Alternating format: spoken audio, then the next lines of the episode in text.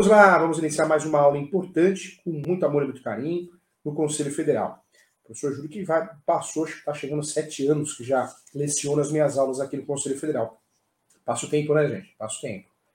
É, a vida passa. Por isso vamos viver fazendo bem, com paz de espírito, vamos ser mais tolerantes, né? As pessoas estão agressivas, é muito encrenca no trânsito, no metrô, em todo lugar. Essa questão da máscara tá dando uma dor de cabeça, sai briga aqui, sai briga ali.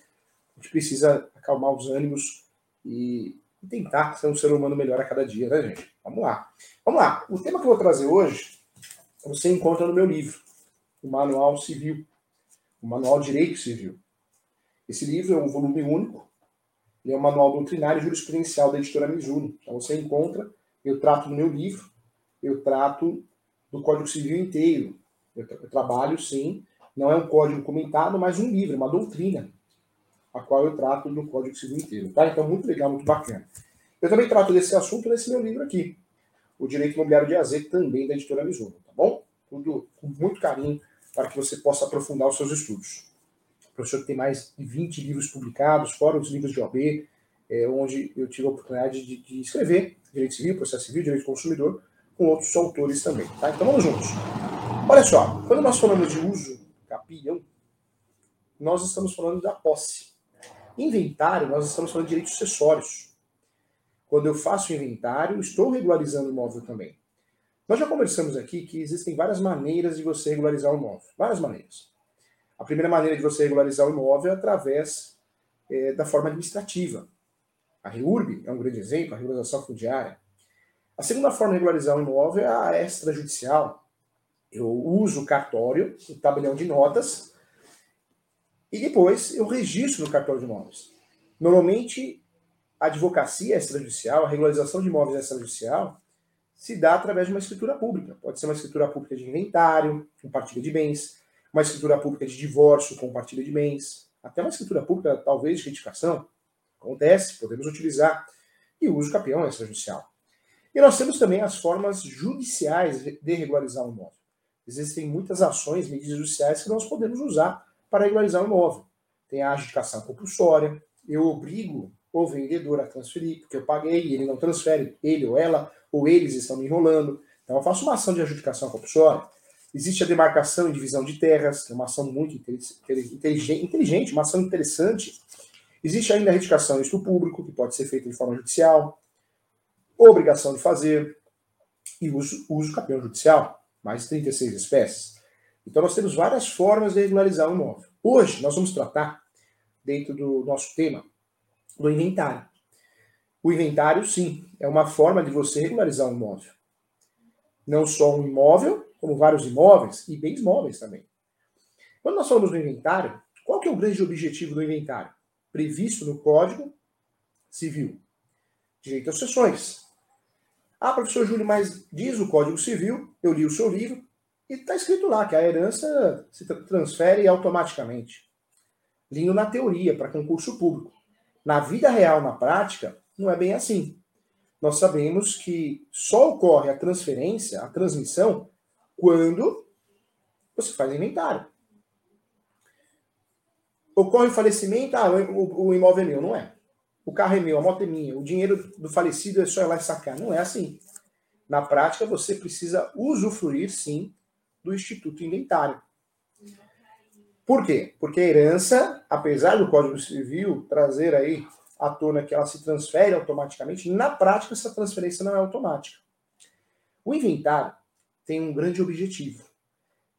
E o maior objetivo do inventário, muitas vezes esquecido, é pagar as dívidas, as dívidas do falecido da falecida. O grande objetivo do inventário é sanar, quitar todas as dívidas, todas cíveis, tributárias, trabalhistas e qualquer outro. O ideal é fazer o inventário para que você, inventariante, quite com o próprio dinheiro do falecido, da falecida, todas as dívidas. O que sobrar, se sobrar, será partilhado, será dividido entre os herdeiros. Herdeiro não tem vantagem, ah, mas eu sou herdeiro, eu sou filho do mesmo pai da mesma mãe, esse aqui é filho de outro casamento. Não, não existe mais uma diferenciação. A Constituição Federal deixou muito claro, os nossos julgados também, que filho é filho, tem os mesmos direitos. O inventário, além de pagar as dívidas, quando o falecido ou a falecida é casado ou casada, é importante sim conhecer o regime de casamento. Nós temos no Brasil pelo menos quatro regimes de casamento tipificados. O primeiro regime de casamento é a união parcial de bens. União parcial de bens. O regime de união parcial de bens quer dizer o quê? Tudo que for conquistado após a constância do casamento, após o casamento, é dos dois, é do casal. Lembrando que é, isso vale sim para casais do mesmo, do mesmo sexo. Resolução 175 do Conselho Nacional de Justiça. Casou, a partir do momento que você conquista alguma coisa após o casamento, saiba que é seu e dele, dele e dela. É dividido.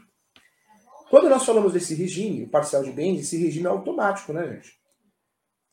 O brasileiro não é muito de escolher regime de casamento, salvo grandes exceções, celebridades, empresários, que realmente escolhem mesmo.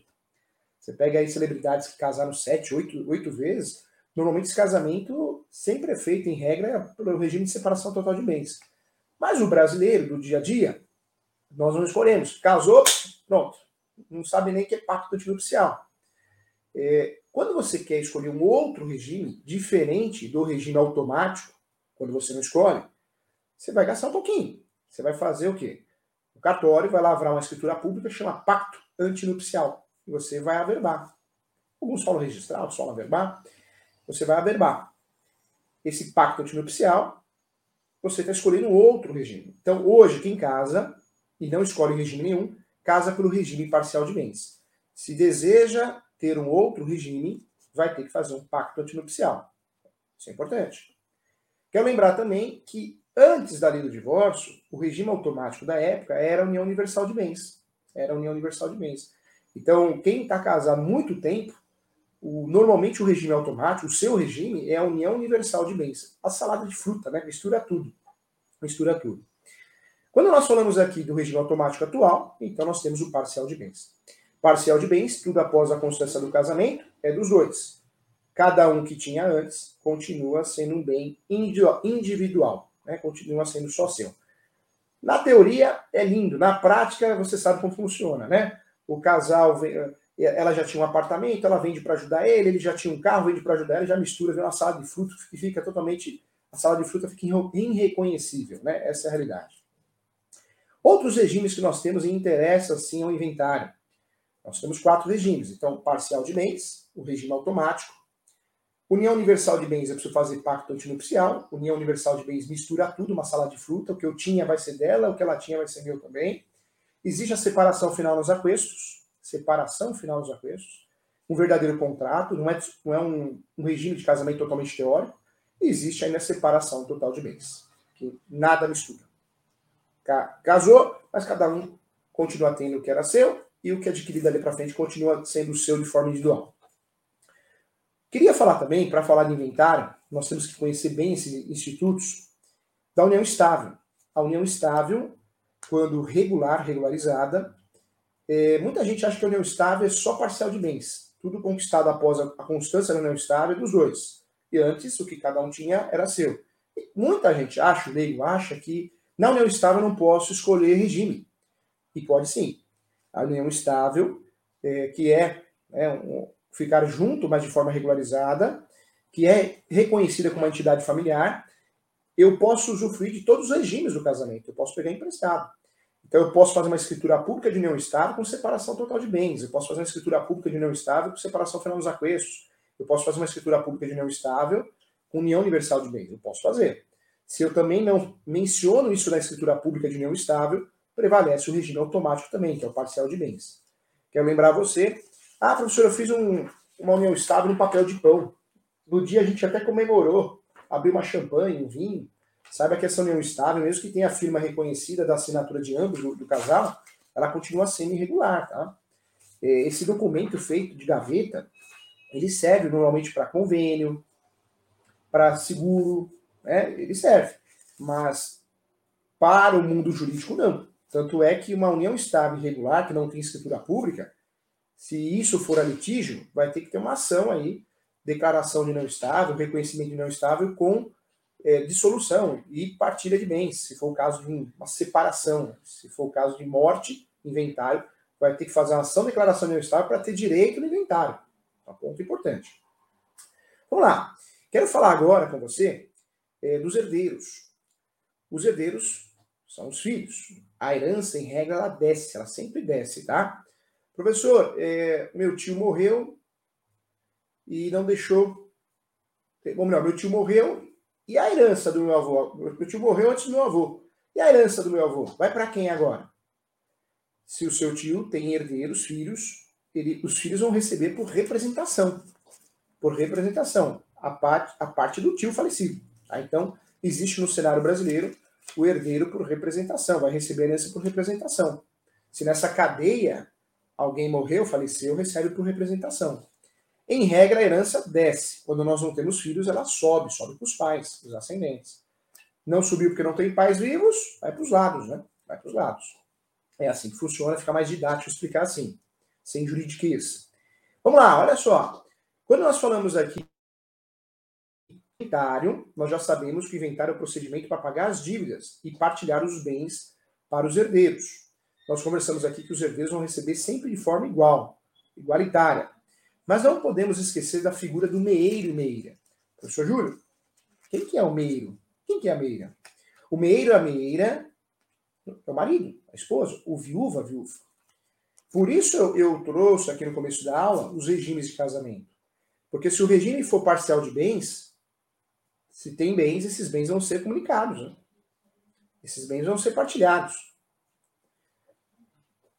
Quando eu falo de regime de bens, é muito importante para fazer o inventário. Porque o regime de bem vai determinar a partilha.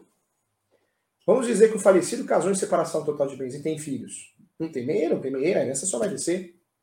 Ah, não tem filhos, a herança vai subir. Se é parcial de bens, aí nós vamos ter que fazer o cálculo. O que foi conquistado antes do casamento? O que foi conquistado após o casamento? Se for união é, total de bens, união universal de bens, vai misturar tudo. O meeiro, a meeira, a viúva, a viúva vai receber herança. Então, olha como é importante conhecer o regime de casamento. É muito importante conhecer o Estado Civil. Interessa muito para o inventário. Ponto importante.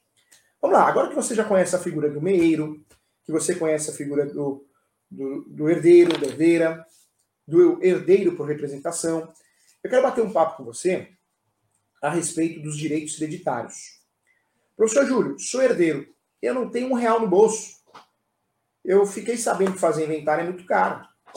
Eu não quero fazer inventário, eu não tenho dinheiro, não tenho condições, eu não quero arcar com esses serviços, os honorários advocatícios, tributos e TCMD, que tem outros nomes também. Eu não quero, taxa judiciária. Posso vender do jeito que está? Pode. A legislação brasileira permite você vender do jeito que está, do jeito que você tem o direito. Quando eu falo dos direitos hereditários, os direitos hereditários podem ser vendidos, sim. Então, se eu sou herdeiro, eu não, não quero fazer inventário, eu não quero gastar, eu quero vender os meus direitos, eu posso vender.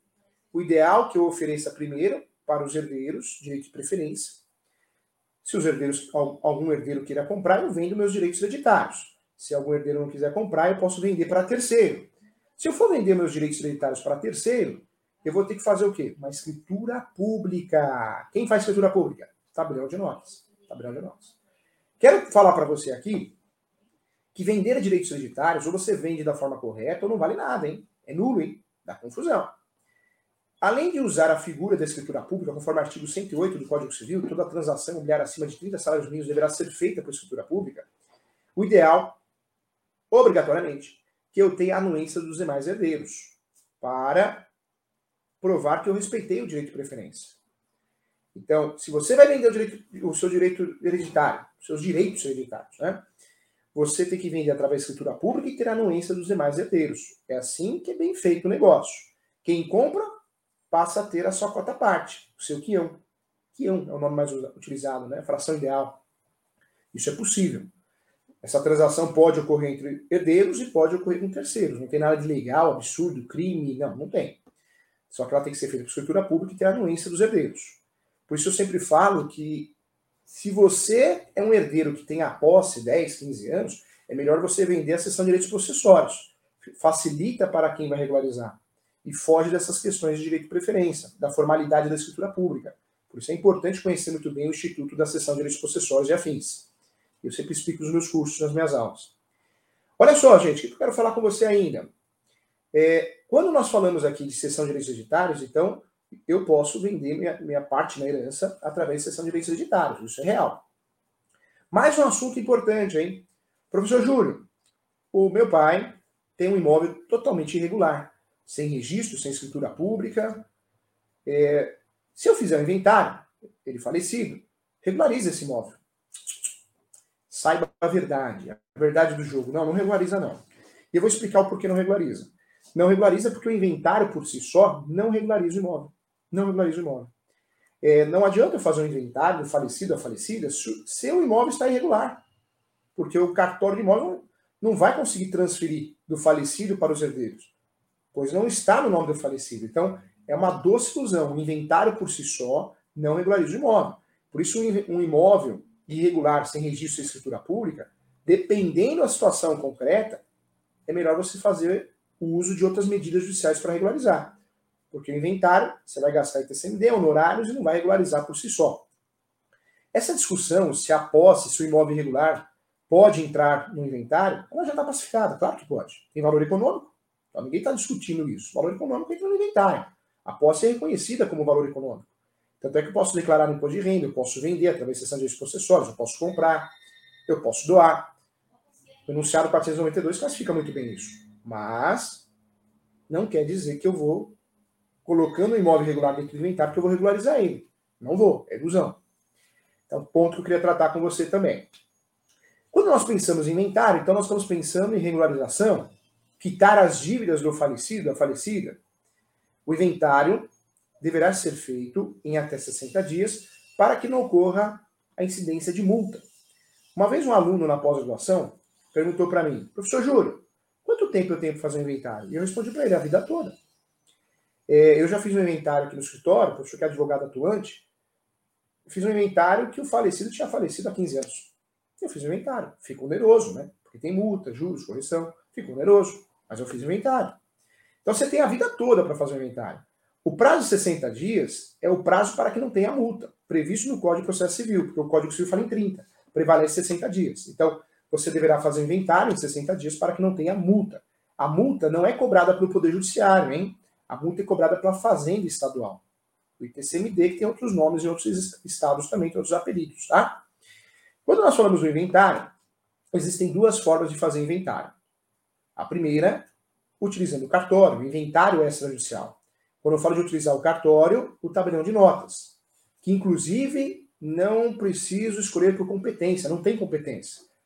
O inventário extrajudicial deu muito certo, porque eu posso escolher o tabelião de notas que eu quiser, o escrevente que me atender bem. Com carinho, com respeito. Tudo que não tem monopólio, né, gente? O atendimento é melhor. A partir do momento que tem monopólio, o atendimento já não é 100% normalmente no Brasil.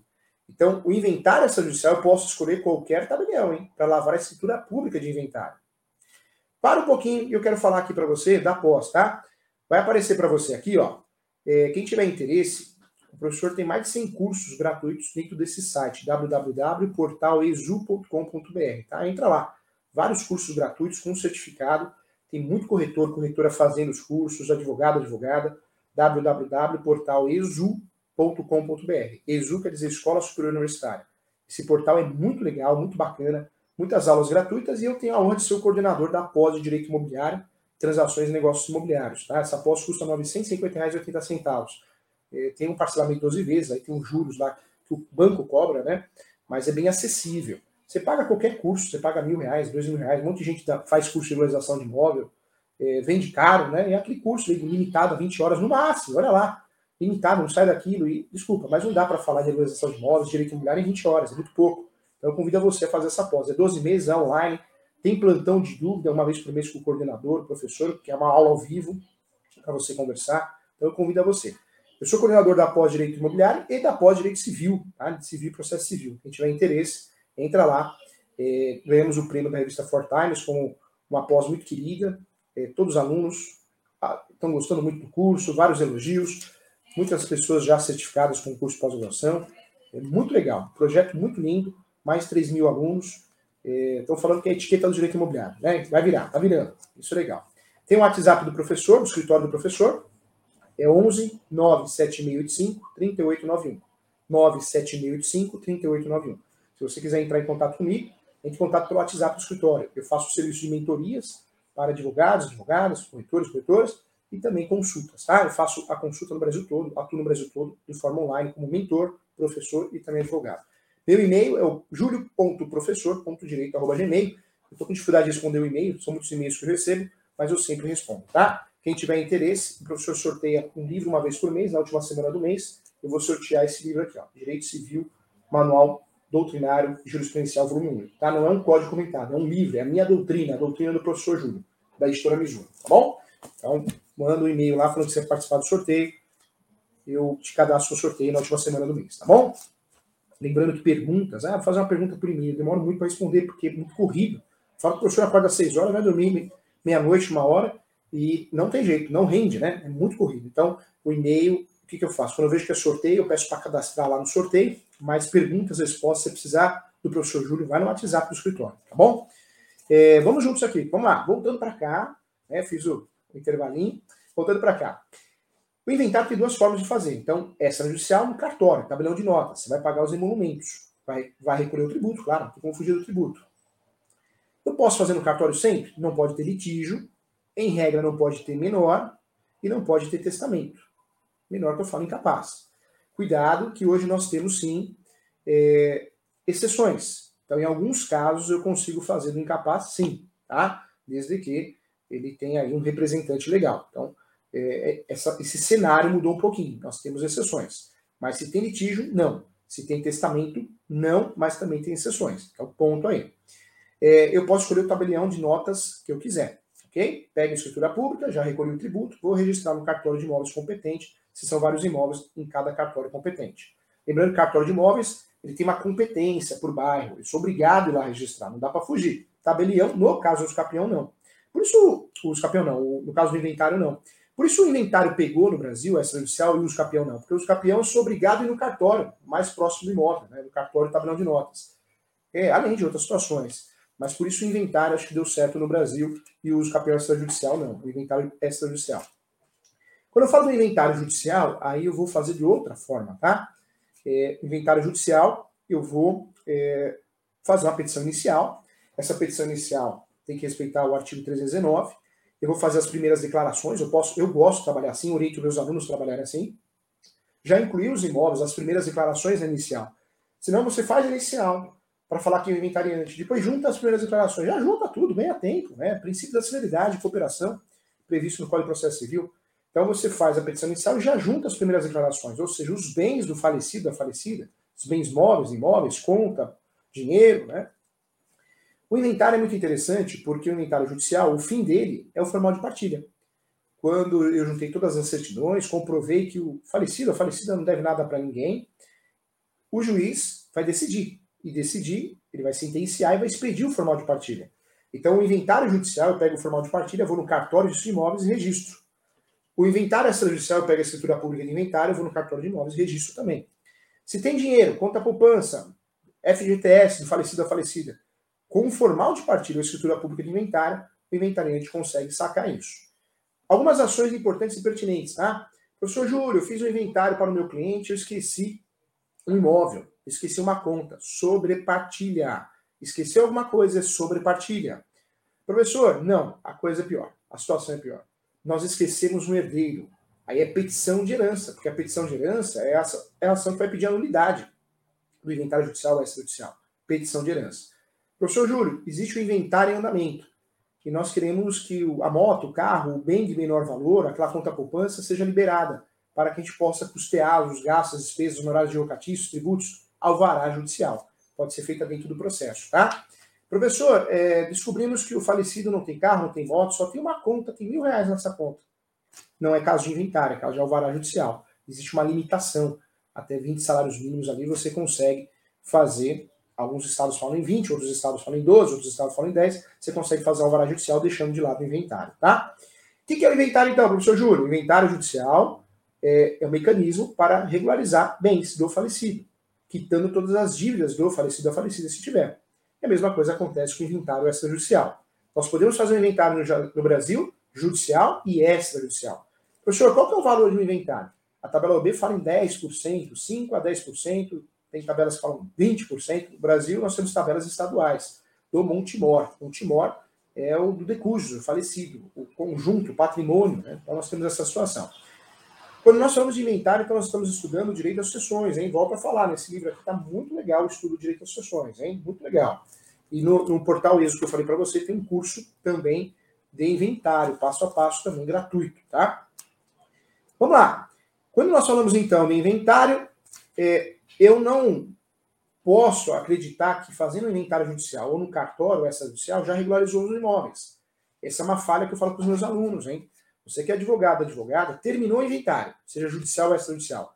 Oriente o seu cliente pegar a escritura pública de inventário ou formal de partilha, oriente ele no cartório fazer o registro. Ah, mas vai gastar, vai gastar, mas vai regularizar.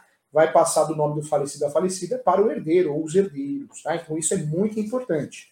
Ações coligadas, arbitramento de aluguel, extinção de condomínio, são ações que têm a ver com a copropriedade. Tá? Então interessante também.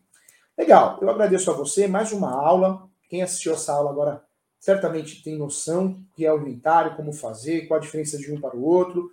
Muito legal. Se você quer aprofundar o assunto, eu oriento você a entrar na plataforma ESO, tem cursos gratuitos lá para você de inventário, como fazer inventário, como fazer audiência, bem legal os cursos lá. É, hoje, o, foi até uma sugestão do meu amigo Giba, e a gente criou um projeto aqui que toda quarta-feira, às 10, 10h47, nós temos o bate-papo com o professor Júlio. Esse bate-papo com o professor Júlio, eu trago um tema ou recebo um convidado. E hoje eu vou receber o Júlio Marchetti, que é um professor especializado em concursos públicos. Vai ser um bate-papo bem interessante. Então se inscreva no canal do professor Júlio César Sanches. Júlio César Sanches. Se inscreva lá no meu canal do YouTube. Eu vou pedir até para o Giba, depois, se possível, colocar aqui também. É Júlio César Sanches. É meu nome. É professor Júlio César Sanches. É meu canal no YouTube. É ao vivo, tá? Esse bate-papo. E hoje nós vamos falar como passar em concurso público. A outra semana, como advogar, como iniciar na advocacia. Na outra semana, como vender mais imóveis para o corretor. Aí tem vários temas que nós vamos abordar é, dentro de meia hora bem legal, bem bacana para ajudar você. Essa é a intenção, sempre ajudar você. Tá? Então se inscreva no meu canal. O meu Instagram também vou transmitir para o Instagram o programinha, né? Programinha, não, programão, bate-papo com o professor Júlio, tá? É, no Instagram, meu Instagram é professor.julio.sanches. Esse é meu Instagram. Precisou de mentoria, consulta? Liga lá no escritório 2061 5649 ou no WhatsApp do escritório 11 97685 3891. Tá bom? Muito obrigado, agradeço a você. E deixa só ver se tem perguntas. Tem perguntas, Giba? Vamos ver se tem perguntas aqui. Tá. Então não chegou perguntas para nós aqui. Então vamos encerrar a aula de hoje. Um beijo, saúde, paz, amor. Faça o bem, não veja quem.